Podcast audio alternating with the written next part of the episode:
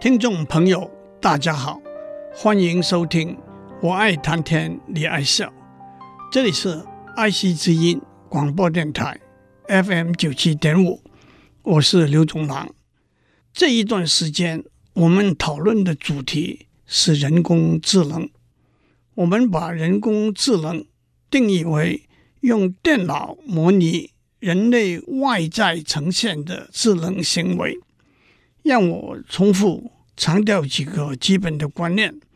首先，我们模拟的工具限于源自差不多七十年以前发展的数位电子计算机，它的基本模型就是所谓 von Neumann 模型。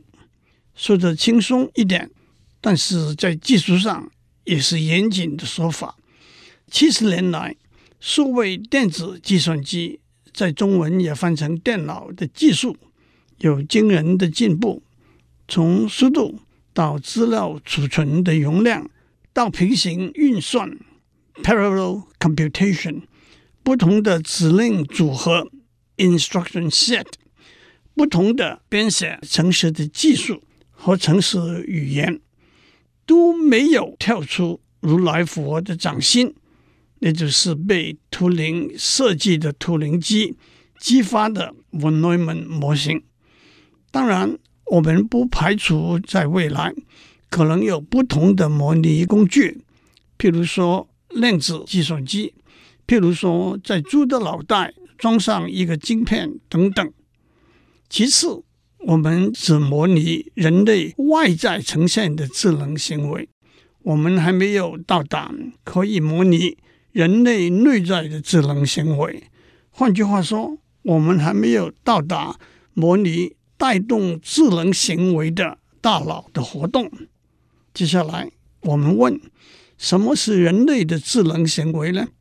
在许多不同的定义里头，我们选择了 Howard Gardner 的多种智能理论 （Theory of Multiple Intelligences）。他把人类的智能行为分成八大类，我们讨论的大纲就是在每一类智能行为里头找几个电脑模拟的技术和成果的例子。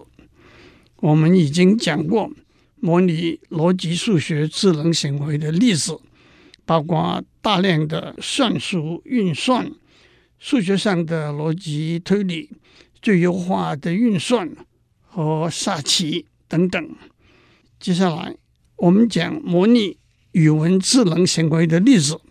我们已经讲过文字的编辑 （editing）、文章的写作、文章的评估、诗词的创作、对对联到语言文字的翻译。今天我们要接下去讲电脑模拟人类彼此对话沟通的智能行为。人类对话沟通可以用语言、文字，甚至动作和表情。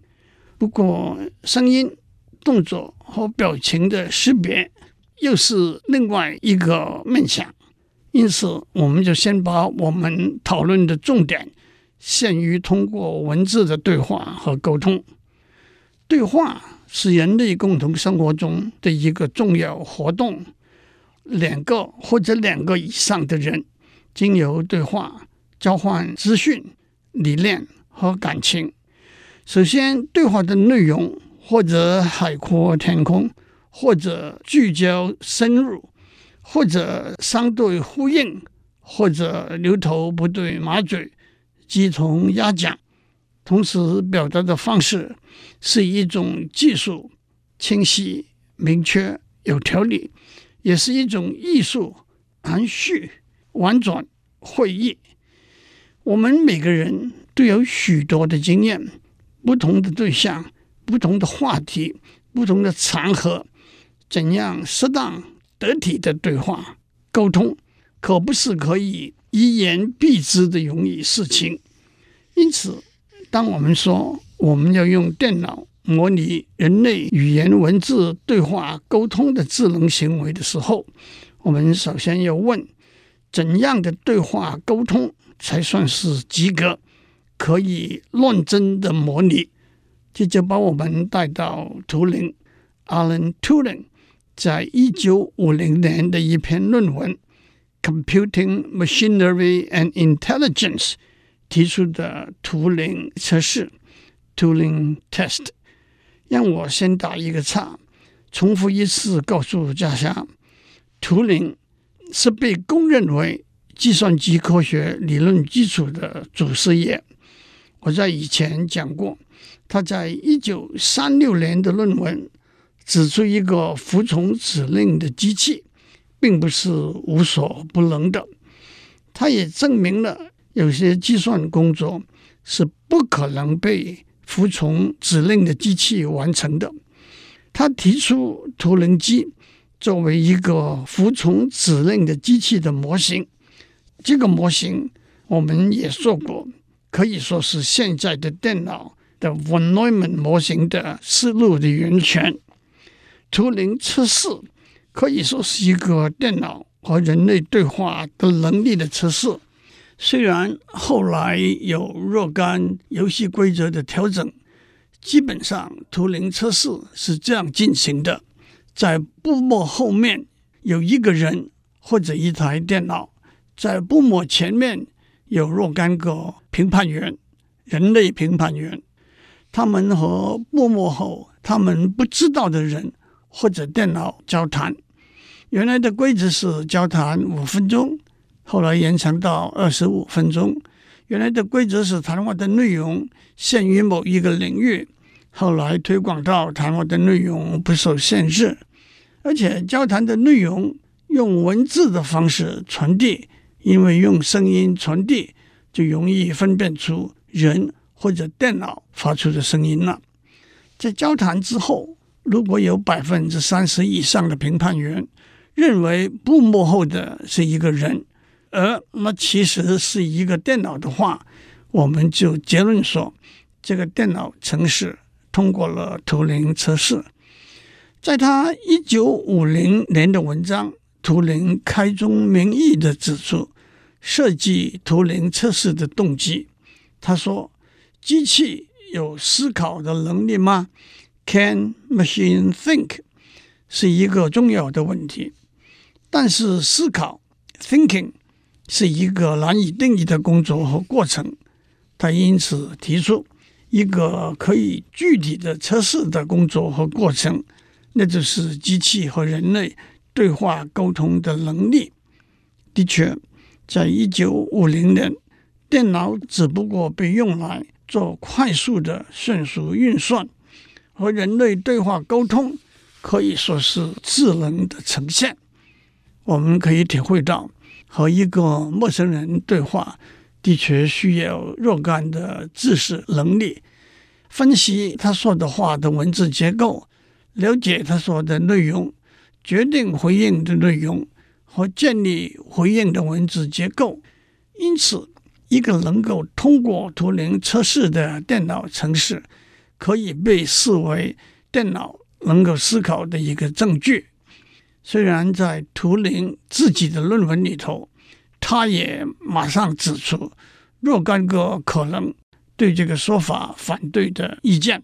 不过到了今天，当我们整体的讨论电脑模拟人类的智能行为的时候，我们说，和人类对话沟通是模拟语文智能行为的一个面向，而且这个面向也和语言文字分析和创作的智能行为有许多重叠的地方。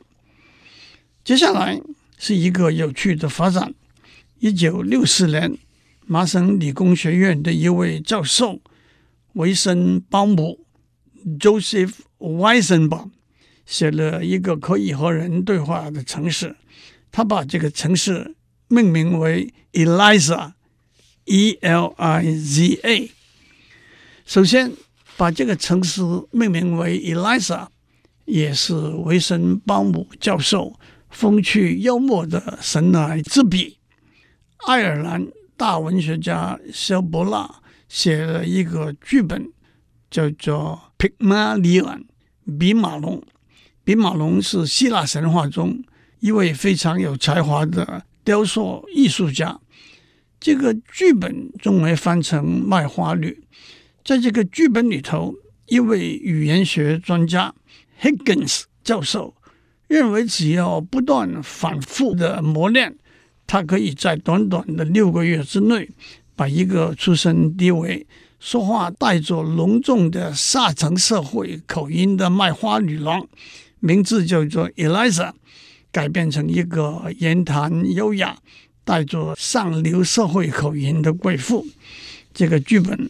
后来也改编成电影，名字是《My Fair Lady》，中文翻成《窈窕淑女》。维森邦姆教授把他的城市命名为 Eliza，就有暗示这个城市虽然表面上看起来有和人类对话沟通的智能，其实城市并不真的完全了解对话的内容和含义。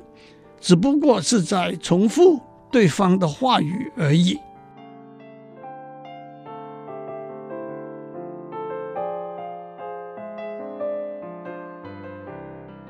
我们在上面讲到，在一九五零年，图灵提出了图灵测试这个观念，动机是用电脑和人类对话沟通的过程来判断电脑。模拟人类智能行为的能力，可是，在一九六四年，美国麻省理工学院的一位教授维森邦姆写了一个可以和人对话的程式，叫做 Eliza。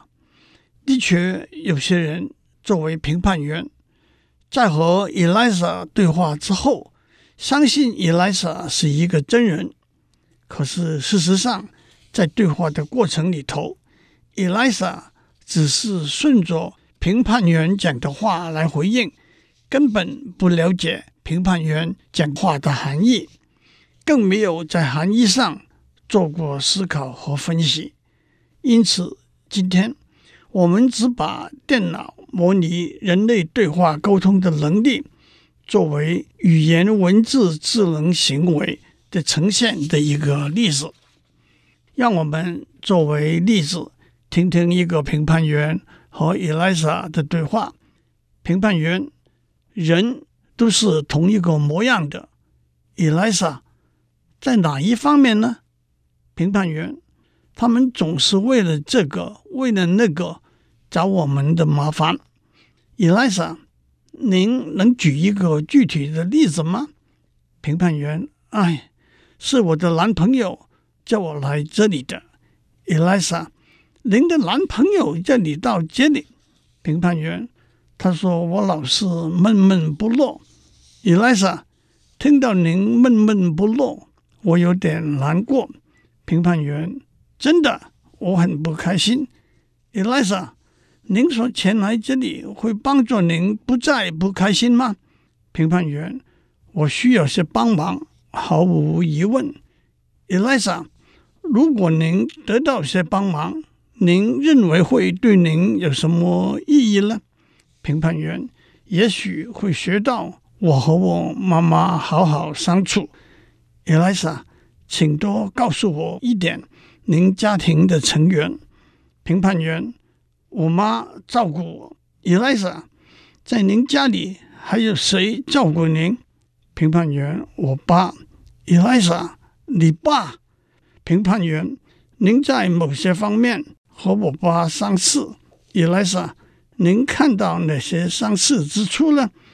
第一次听到这些对话的人，很可能会把 Eliza 当作一个口齿伶俐、有问必答、善解人意、谆谆善诱的女孩子。其实，小心的观察就会发现。他只是顺着对方讲的话来做一个泛泛的回应，譬如评判员说：“人都是一个模样的。Elisa 就顺着说：“哪一方面是一个模样的呢？”我们可以想象，如果评判员说：“你们学电脑的人都有同样的缺点。Elisa 也会顺着说：“哪一方面的缺点呢？”如果评判员说：日子天天都过得很乏味，伊莱莎也会顺着说哪一方面很乏味呢？又譬如评判员说：“你们总是为了这个，为了那个找我们麻烦。”伊莱莎就顺着说：“您能举一个具体的例子吗？”我们可以想象，如果评判员说这些学生都不听话，伊莱莎也会顺着说：“您能举一个例子吗？”如果评判员说，现在水果蔬菜都降价了，以来撒也会顺着说：“您能举一个例子吗？”接下来，让我们大略的讲一下以来撒怎样回应评判员对他讲的话。以来撒会在评判员对他讲的句子里头，把一个关键字找出来，然后以关键字为基础点，按照一些转换的规则。Transformation room 把评判员对他讲的句子改写成回应的句子。譬如，评判员说：“我想学到和我妈妈好好相处。”在这里，，Elisa 把妈妈认定是关键字，因为妈妈和家庭有关，所以 Elisa 就回应说：“请多告诉我一点您家庭的成员。”譬如，评判员说。您在某些方面和我爸相似，在这里，以来撒把相似认定是关键字，所以就回应说：“您看到哪些相似之处呢？”讲得详细一点，一个句子里头可能有几个字可以被视为关键字，以来撒按照某些规则选取一个关键字，再按照关键字的转换规则。把回应写出来。当 Eliza 无法分析了解一个句子的时候，他也有逃脱的方法。譬如评判员说：“我被搞得头昏脑胀、六神无主。” Eliza 在他的字典里头找不到“头昏脑胀、六神无主”这个词汇，就打个马虎：“真的吗？”或者“我搞不清楚您在讲什么。”其实，以来撒在和评判员对话的方法，可以说是在心理治疗中以当事人为中心的心理治疗方法 （person-centered therapy）。心理治疗师采用顺势非权威性的对话方式，让被治疗者主导对话的方向，从而自己把答案找出来。心理治疗师扮演的角色，只是一个富有同情心的辅导员 （compassionate facilitator）。他会耐心聆听，而不做主观的判断。他会了解、同情被治疗者陈述的经验，不试图改变对话的方向，不会打断、干扰被治疗者自我发现的过程。这也正是伊莱莎的做法。伊莱莎和人对话的方式，也让我们想起在辩证法里头有名的苏格拉底方法。苏格拉底在教学的时候，跳出了学生问、老师答的窠臼。学生问一个问题，也许老师知道答案，也许老师不知道答案。都可以提出一个或者一连串的问题来反问学生，激发学生的兴趣，也掩饰自己的不足。譬如在《四季红》这首歌里头，两个情人在对唱，男生问：“有话想要跟你讲，不知道可以不可以？”女生问：“讲什么了？”男生问：“难道还有别的吗？”都就是以问来回答问的例子，这也是以来撒的作风。以来撒还有另外一个狡猾的手段，在《论语》里头有一个叫做临放的人问孔子：“礼仪的准则是什么？”孔子劈头的回应是“大哉问”，这个问题意义重大呀。虽然孔子接下去也把他的意见说出来。可是现在大哉问也常常成为躲避回答一个问题的盾词。您要财富还是要名誉地位呢？大哉问，您要爱情还是要面包呢？大哉问。您要不缺电还是要环保呢？只是冠冕堂皇的用问得好作为回答搪塞过去了。这也是伊莱莎的作风。让我做一个总结：维森鲍姆教授的伊丽莎指出的一个重点是，当图灵提出图灵测试这个观念的时候，他把对话交谈。视为一个相当复杂的智能活动，可是维森鲍姆教授的 ELIZA 虽然是一个相当简单的程式，却也能似乎能够模拟这个智能活动到某一个程度。因此，模拟某一个智能活动是不是真的具有从事这个智能活动的能力，是足以存疑的。换句话说，模仿。imitation 和智能 intelligence 是有分野之处的。今天我们就讲到这里，祝您有个平安的一天。